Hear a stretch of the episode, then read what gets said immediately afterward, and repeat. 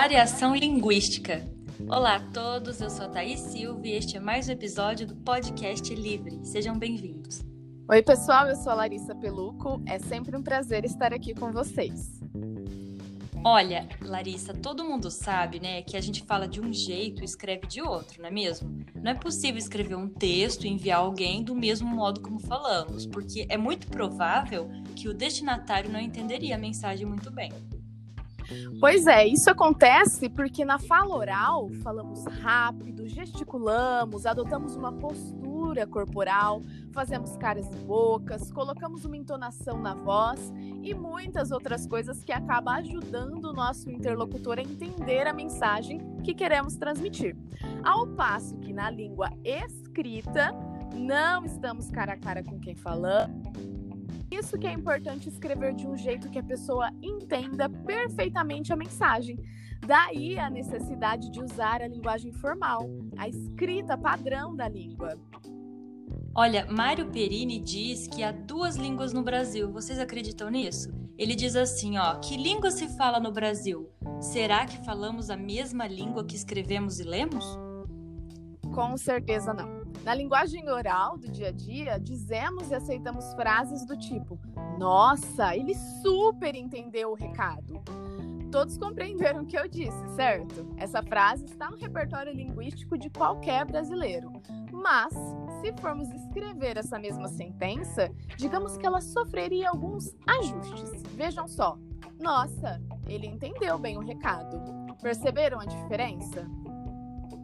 Imaginemos outra situação. Uma senhora está na confeitaria encomendando salgadinhos. Diz ela: Você pode fazer eles para sábado? A festa vai ser domingo, mas domingo eu não posso vir aqui porque o bairro que eu moro é muito longe. Meu marido vai no jogo e vai levar o carro. Aí eu busco eles no sábado, se você tiver de acordo. De novo, nesse exemplo, todo mundo entendeu perfeitamente o que essa senhora disse. Mas se fôssemos escrever essa fala, o texto seria diferente. Não colocaríamos, por exemplo, vim, aí, tiver. Também não escreveríamos a oração desse modo. Você pode fazer eles para sábado? A ordem correta seria: você poderia fazê-los para o sábado? Além disso, tem que levar também em consideração que o Brasil é imenso, né, gente? É rico em culturas, em tradições e que cada região tem as suas características e identidades próprias. Então, concluímos que o português é a referência de código que temos nacionalmente, mas de forma alguma ele é falado da mesma maneira. Nós paulistas de Bebedouro e de Monte Azul, por exemplo, não falamos do mesmo jeito que o piracicabano. E olha que estamos dentro do mesmo estado, hein? Pois é, agora eu vou imitar o carioca. Às vezes nós falamos com chiado.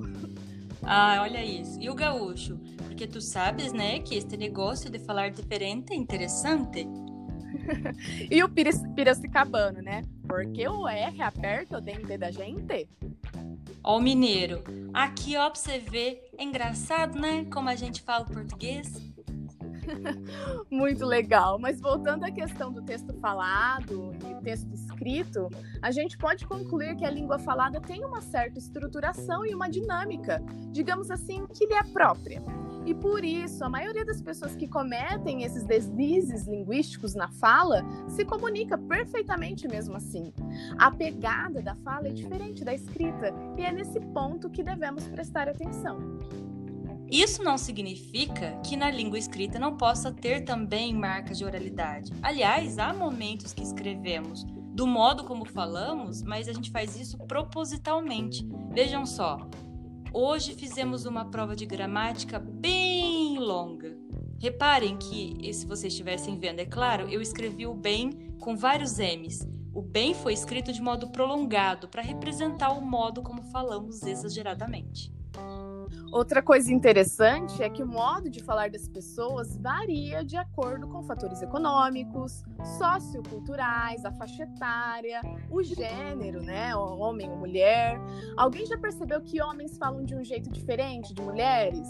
O Milor Fernandes que o diga. Ele fez até um texto chamado A Vaguidão Específica. Olhem isso. As mulheres têm uma maneira de falar que eu chamo de vago específica. Maria, ponha isso lá fora em qualquer parte. Junto com as outras?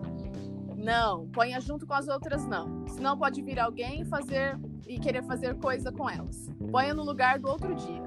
E senhora, olha, o homem tá aí. Aquele de quando choveu? Não, o que a senhora foi lá e falou com ele no domingo. O que é que você disse a ele? Eu disse para ele continuar. Ele já começou? Acho que já, eu disse que podia principiar por onde quisesse. É bom? Mais ou menos, o outro parece mais capaz. Você trouxe tudo para cima? Não, senhora, só trouxe as coisas. O resto não trouxe porque a senhora recomendou para deixar até a véspera. Mas traga, traga. Na ocasião nós descemos tudo de novo. É melhor. Senão atravanca a entrada e ele reclama como na outra noite. Está bem, vou ver como. Esse texto foi escrito por Milor Fernandes com o propósito de mostrar como as mulheres conversam entre si de um modo vago específico, só elas, ou melhor, nós mesmas, para nos entender. Ai, as conversas femininas. Bom, a língua varia, mas o que não pode variar é o nosso cuidado em adequá-la bem a cada situação comunicativa, não é mesmo? Espero que vocês tenham curtido e que tenham entendido bem essa variedade linguística do nosso país. Um abraço a todos e até o próximo episódio. Tchau, pessoal. Um abraço, pessoal. Até o próximo. Tchau, tchau.